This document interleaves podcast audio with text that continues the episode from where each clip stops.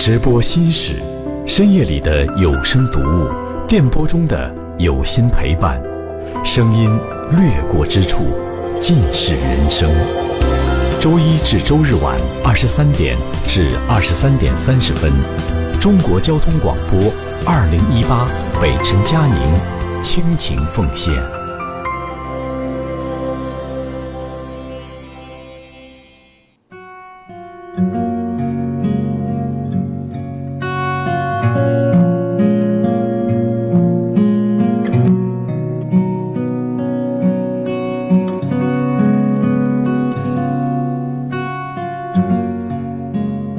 播心事，说你说我，我是今夜的主说人佳宁。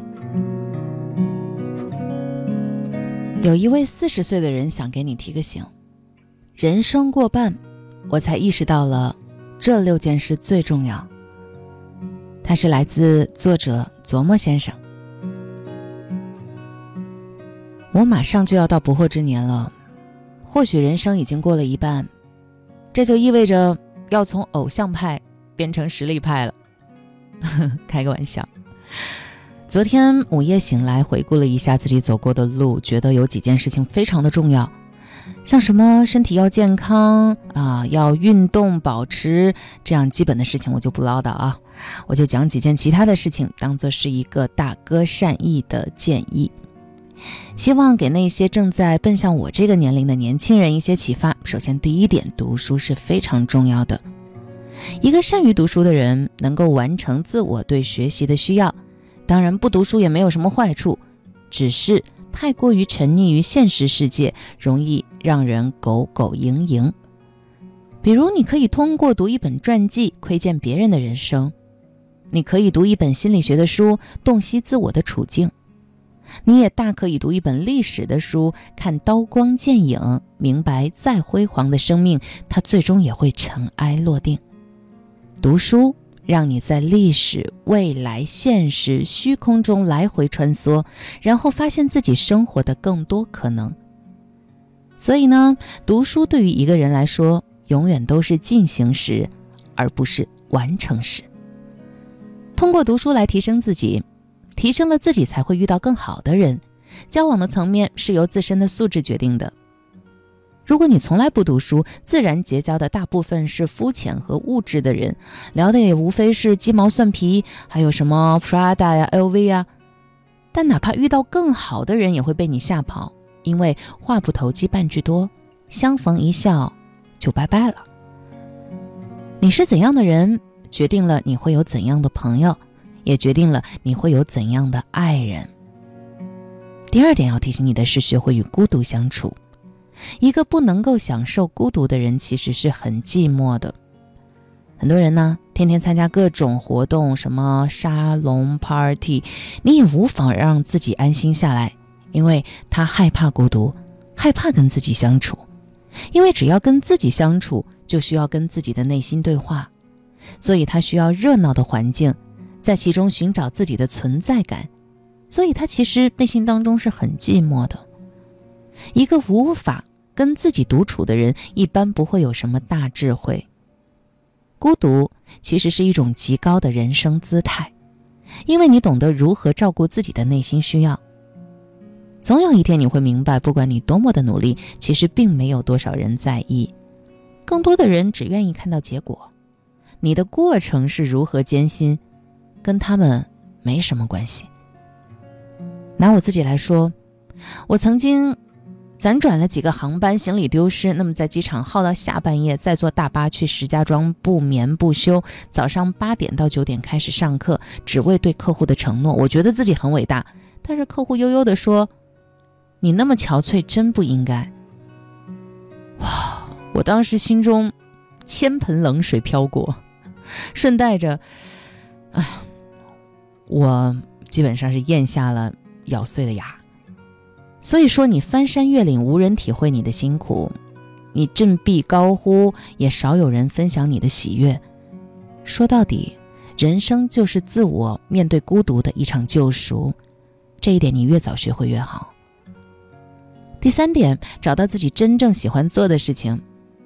匆匆短暂的一生，如果没有做自己喜欢的事情，岂不是白忙活了这一遭？做喜欢的事情，才能够真正激发自己的潜力，才能够完成生命的使命。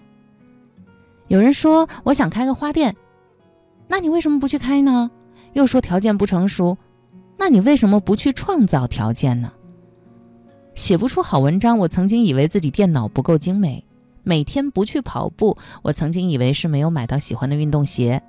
那懒得去旅行，我曾经也真的以为没有买到心仪的相机和镜头。我给自己找了很多的理由，来当做不去开始某件事情的借口，其实就是缺一个一咬牙一跺脚的开始。很多事情只要迈出第一步，就根本停不下来。第四点，要找到自己真正喜欢的人，不要去讨好所有人，讨好获得来的人际关系是最不稳定的。只有做好自己，才能吸引真正的朋友，而这种关系才能真正的持久。对谁都好的人，注定没有什么真朋友；谁都不得罪，也就没有原则。同样的道理啊，对谁都爱的人，也就没有真爱。真爱一个人，就是我对世界上的人都充满爱，但给你的爱与众不同。所以，遇到说爱你的人，不必万分激动。没准他对谁都是如此暧昧，爱上一个人就是会不同，就是会把世界分成别人和你。不要把所有人都当做朋友，真的有很多关系不必靠得太近。每天接触那么多人，不是每一个人都要成为朋友的。很多人就是蜻蜓点水，你好，我叫某某某，很高兴认识你，再见。君子之交淡如水。不必交换隐私，也不必加微信。大部分的恩怨爱恨都是因为离得太近，近之则不逊。原本客客气气的关系开始变得阴阳怪气，彼此都不舒服。有距离才会有尊重吗？那谁是自己的知心朋友呢？价值观一致，有一些相同的爱好，在一起有话说，最好有趣一点。交朋友，有趣是很重要的衡量标准。有趣可以体现在某个领域的专业，也可以体现在美食的精通，可以体现在不羁世俗的某种勇气，也可以体现在聊天时的奇思妙想。因为有趣，所以让人放松；因为有趣，而不必苦大仇深的让人唯恐避之不及。有趣或许可以归纳为一点：因为找得到自己，所以不给别人带去压力。还有第五点，成熟的处理感情上的事情。随着年龄的增长，你必须明白一个道理，就是你谁都占有不了。那你喜欢一个人，喜欢到发狂，你也占有不了他。哪怕你跟他疯狂的做爱，一夜七次，第二天你穿上衣服，他也还是他，他也绝对不会变成你的一个部分。每个人都属于他自己，你能做的只有陪伴。任何试图宣布占有对方，最终都会被挫败。沦为感情的囚犯。相爱之后，谁都无法保证不会再遇到更心动的人，更有钱、更好看、更温柔、更符合期待、更懂你。你缴械投降还是坚贞不屈？所以，爱情绝对不是冲动与激情，而是一份承诺。爱上你，所以对你有承诺。因为这份承诺，再心动也会把心中的荡漾控制得波澜不惊。我觉得这才是成熟的人格，见一个心动就爱一个，这种人就是滥情了。而滥情的结果，最终就是陷入虚无主义，因为对谁都爱，便无法获得专注的回报，没有这种回报，就谈不到幸福感。第六点，接受离开自己的人或物。人岁数大了，也逐渐要有心理准备，接受一些现实，比如父母会衰老离去。在这之前，扪心自问是否有回报养育之恩。不论在外如何春风得意，只要父母健在，回到他们身边，就觉得自己还是个孩子。如果有一天推开父母的门，已经没有熟悉的脸对你微笑，也就意味着这个世界上再也没有人用生命对你无私的爱了。除了父母，朋友也会离开你。在人生前行的这条路上，会不断有老朋友离开你，他们或许跟不上你的步伐，也可能选择了其他的路。不要悲伤，他们一定自有好的归宿。当然，这一路上也会有新的朋友靠近你的身旁，他们被你坚定的步伐和独特的气质所吸引。人生不同的阶段就有不同的朋友相伴，珍惜这段同行的时光，能不能一起走到最后，何必强求呢？